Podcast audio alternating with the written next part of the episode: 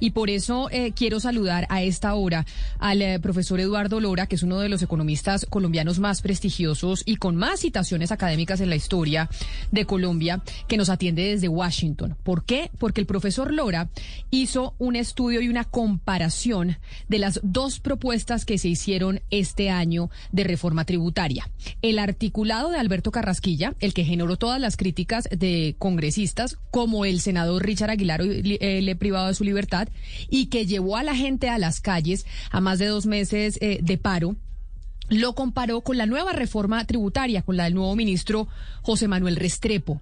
En esa comparación, en esa comparación encontró el economista Eduardo Lora y también Miguel Benítez que en la reforma tributaria de Alberto Carrasquilla, las clases menos favorecidas, es decir, los más pobres del país, salían mucho mejor parados que en esta nueva reforma tributaria que está tratando de aprobar el Congreso y el ministro José Manuel Restrepo. Por eso, doctor Lora, muchas gracias por estar hoy con nosotros aquí en Mañanas Blue. Bienvenido. No, a ustedes muchas gracias. Doctor Lora, hoy están socializando precisamente en el Congreso de la República esta nueva reforma tributaria de José Manuel Restrepo. Ya después de arrancar eh, las sesiones legislativas, el eh, articulado más importante es esa nueva reforma. Ustedes en la comparación que hicieron con el eh, profesor Benítez, ¿por qué pueden llegar a concluir que la reforma que proponía Alberto Carrasquilla, que fue la que llevó a la gente pobre a las calles a protestar y a muchos políticos a pedir la cabeza del ministro, era mejor para esa clase menos favorecida que la que ahora presenta el doctor Restrepo y que sí les gusta a todos?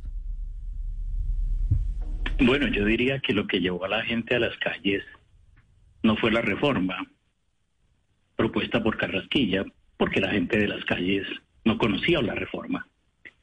Y porque los políticos no hicieron el trabajo de informar a la gente adecuadamente sobre qué contenía la reforma. Entonces, eh, quienes realmente llamaron y llevaron a la gente a las calles fueron las centrales obreras, FECODE, los camioneros, etcétera. Entonces, no fue la reforma de Carrasquilla la que sacó a la gente de las calles. Profesor Lora, si uno se... Eh, Adelante.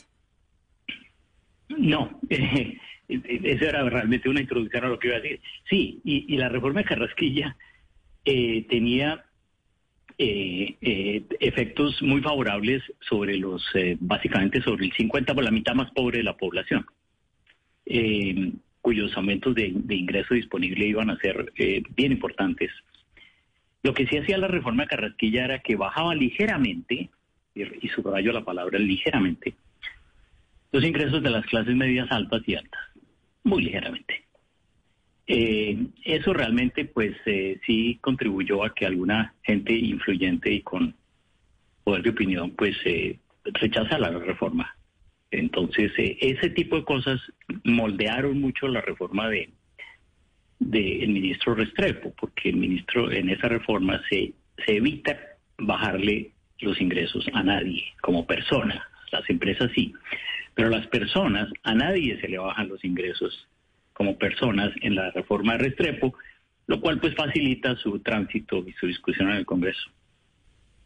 Profesor Lora, ahí es donde le quiero preguntar en las empresas, porque es que eh, esta eh, reforma de Restrepo pues ha tenido un cuestionamiento muy fuerte por el tratamiento a las pequeñas empresas que no solamente sufrieron tanto en pandemia, sino que son las grandes generadoras de empleo en Colombia, son las grandes empleadoras.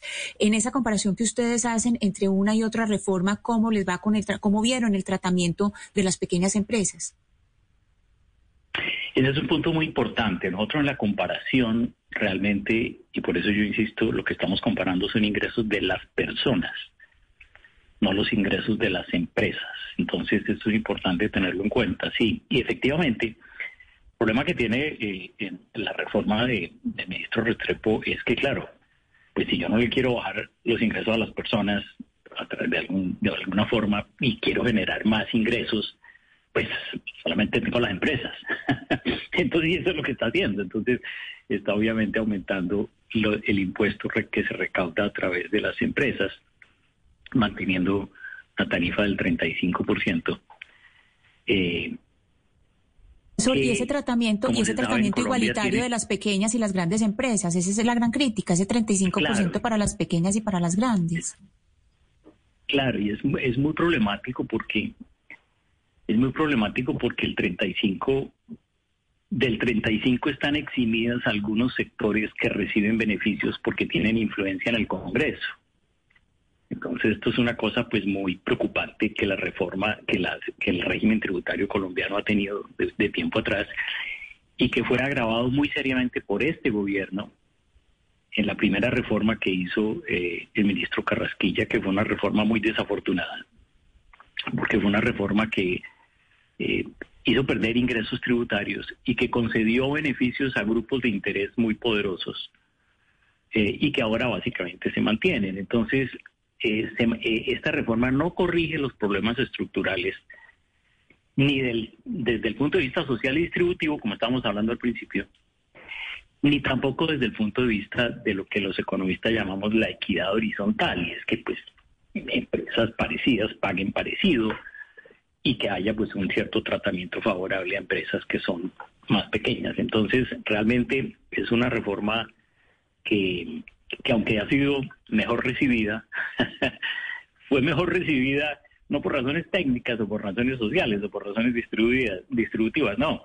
La reforma de Trepo fue mejor recibida porque sí se hizo la tarea de conciliar y hablar con los distintos grupos políticos y, y hacer, digamos, el proceso de ambientación y de, y de, digamos, prenegociación. Pero entonces, doctor Lora, usted lo que está diciendo aquí es, y demostrando que los economistas también tienen que ser políticos y no tan soberbios y socializar con diferentes sectores, porque era mejor la reforma de Carrasquilla que la de Restrepo, pero fue mucho más astuto Restrepo hablando con los diferentes sectores que Carrasquilla, que se encerró en su ministerio y no habló con nadie.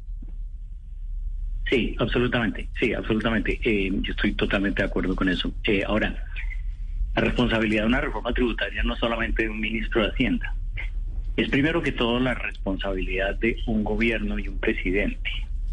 Eso es algo que es muy importante. El, ministro Carrasquilla es un técnico y no es el líder político del gobierno. Entonces, eso es muy importante tenerlo en cuenta.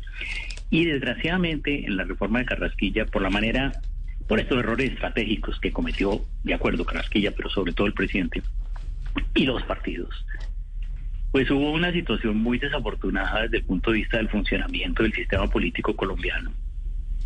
Y es que los políticos no se tomaron el trabajo ni siquiera de estudiar la reforma, sino que estratégicamente porque les convenía en el momento, la rechazaron de forma brutal sin ni siquiera haberla estudiado. Entonces, estamos en esta situación que es completamente paradójica.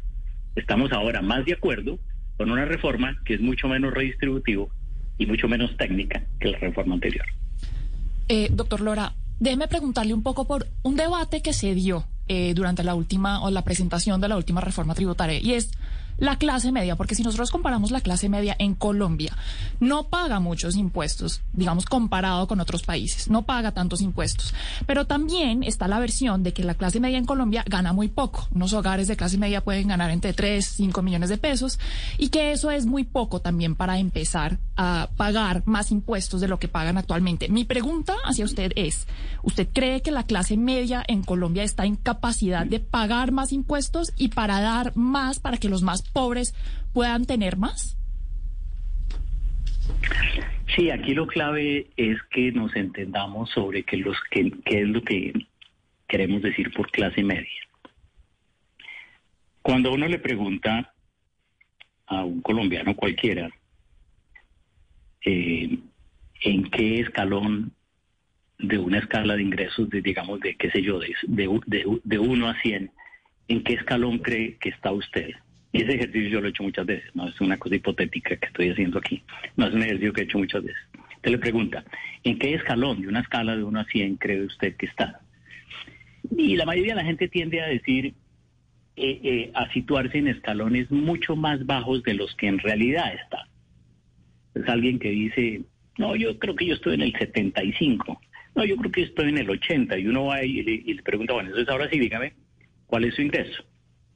Bueno, la mayoría de, las personas que están en los escalones 98, 99 o 100 consideran ellas mismas que están en el escalón 80 o en el 85.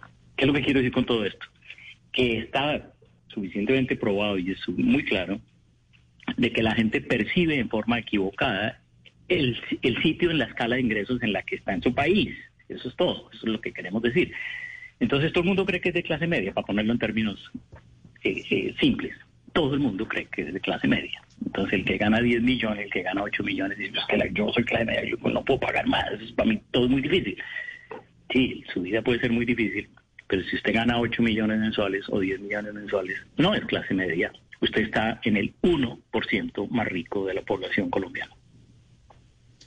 Profesor Lora, hay algo que dijo Carrasquilla cuando presentó su polémica reforma en un evento de ANIF y él dijo y es que yo siempre le digo a mis estudiantes que los impuestos que pagan las empresas al final es muy difícil saber quién los paga, porque la empresa se lo puede pasar al intermediario, al cliente. Entonces yo por eso prefiero meterle impuestos a las personas. Entonces mi pregunta es si usted está de acuerdo con esa idea de Carrasquilla y lo ato con este debate que tenemos todos los días en Colombia de si en Colombia las empresas pagan muchos impuestos o pocos. ¿Cuál es su posición? Sí, ese es un punto, es una pregunta muy importante, porque, y esto lo desconoce la gente, no tiene por qué saberlo porque es difícil. Eh, en Colombia, el, el, impuesto que pagan las personas eh, equivale apenas al 1.4% de todos los ingresos. 1.4% de todos los ingresos. Eso es una cifra bajísima, bajísima. Incluso gente que tiene ingresos muy altos, como lo estoy diciendo, digamos el 1% más alto, más rico de la población, paga una tasa de impuesto que no pasa del, del, 4 o del 5%. Entonces, en Colombia, y en eso el régimen colombiano es muy diferente al régimen de la mayoría de países, sobre todo los más desarrollados, pero incluso los latinoamericanos, en Colombia se recauda muy poquitico ingreso, eh, eh, muy poquitico sobre el impuesto a las personas. El recaudo en Colombia viene básicamente de dos fuentes, del IVA y del impuesto de renta a las empresas. Y el problema, para concentrarnos primero en el de las empresas, el problema del impuesto a las empresas es que hay muchas, hay empresas que pagan tasas muy altas, muy altas hay empresas que no pagan y por supuesto hay empresas que evaden, ¿no? Entonces, tenemos una, una, una gran, eh, eh, digamos, eh, estructuras arbitrarias, una gran arbitrariedad en la tasa de impuestos que pagan las empresas, con empresas pagando realmente unos niveles escandalosos de impuestos que están realmente ahorcadas y otras empresas pues que están eximidas prácticamente de todos los impuestos. Entonces, esa es una, una situación terrible, esa es una situación terrible porque genera mucha, eh, eh, digamos, actividades que no son productivas, pueden pasar la vida muy bien y empresas que realmente hacen un gran esfuerzo y que son productivas y que tratan de generar empleo pueden tener grandes dificultades. Entonces, el régimen colombiano realmente está, el régimen tributario colombiano está muy mal.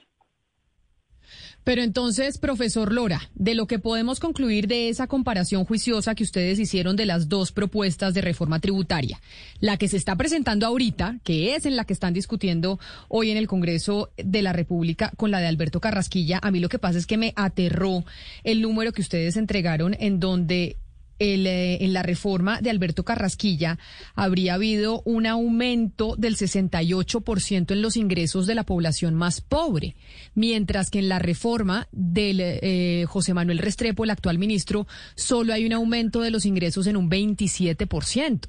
Entonces uno dice, oiga, estuvimos peleando por semejante reforma, cuando hacemos la comparación, resulta que la de Carrasquilla pues le daba más ingresos a la gente más pobre del país y estuvimos en las calles por cuenta de, de las críticas que se le hacían a quienes decían que eso iba a darle más plata, a más plata a los ricos y le iba a quitar plata a los pobres. Tal cual. Esto sí me parece, y qué dirán los políticos como Richard Aguilar, que capturaron anoche aquí en Bogotá por corrupción, que fue uno de los políticos de cambio radical, además ponente de la nueva reforma, pero ya no va a poder porque está privado de su libertad, ponente de la reforma de José Manuel Restrepo, que sacando el pecho decían que criticaron la reforma y pidieron la cabeza del ministro, cuando hoy, haciendo estas dos comparaciones, hay congresistas que dicen que sí les gusta la de Restrepo, pero no les gustaba la de Carrasquilla. Pero ahí, como le decía profesor Lora, para terminar, también los economistas tienen que eh, hacer un mea culpa y decir, no solo podemos ser economistas cuando trabajamos en el gobierno, sino tenemos que ponerle un poquito de política, porque al final todo funciona con política y con relaciones interpersonales.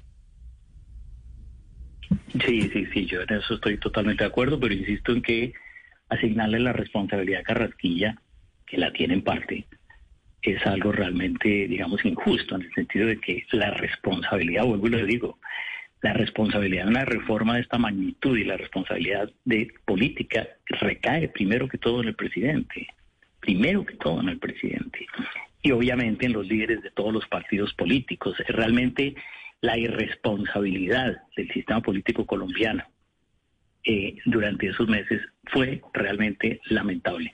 Sobre todo sabiendo que ya existía el llamado al, al, paro por parte de las centrales obreras, FECO, etcétera. Fue una cosa realmente irresponsable. Es decir, hubo una situación de, eh, en parte de intimidación y en parte de oportunismo político tremendo. Pues, eh, eh, eso realmente eh, es, es, es, es, muy serio y hace que al final Colombia tenga que seguir viviendo con una situación tributaria muy lamentable por todas las razones que hemos hablado, que este gobierno, por supuesto, dejó sin resolver y que le pasa al próximo gobierno. Pues profesor Eduardo Lora, qué placer haber hablado con usted, escucharlo sobre esa comparación que hicieron de las dos reformas y sobre todo hoy, en donde el nuevo articulado de la reforma tributaria del ministro José Manuel Restrepo es lo que está en el orden del día en el Congreso de la República. Mil gracias por haber estado con nosotros y feliz día a usted en Washington. Un placer para mí. Muchas gracias.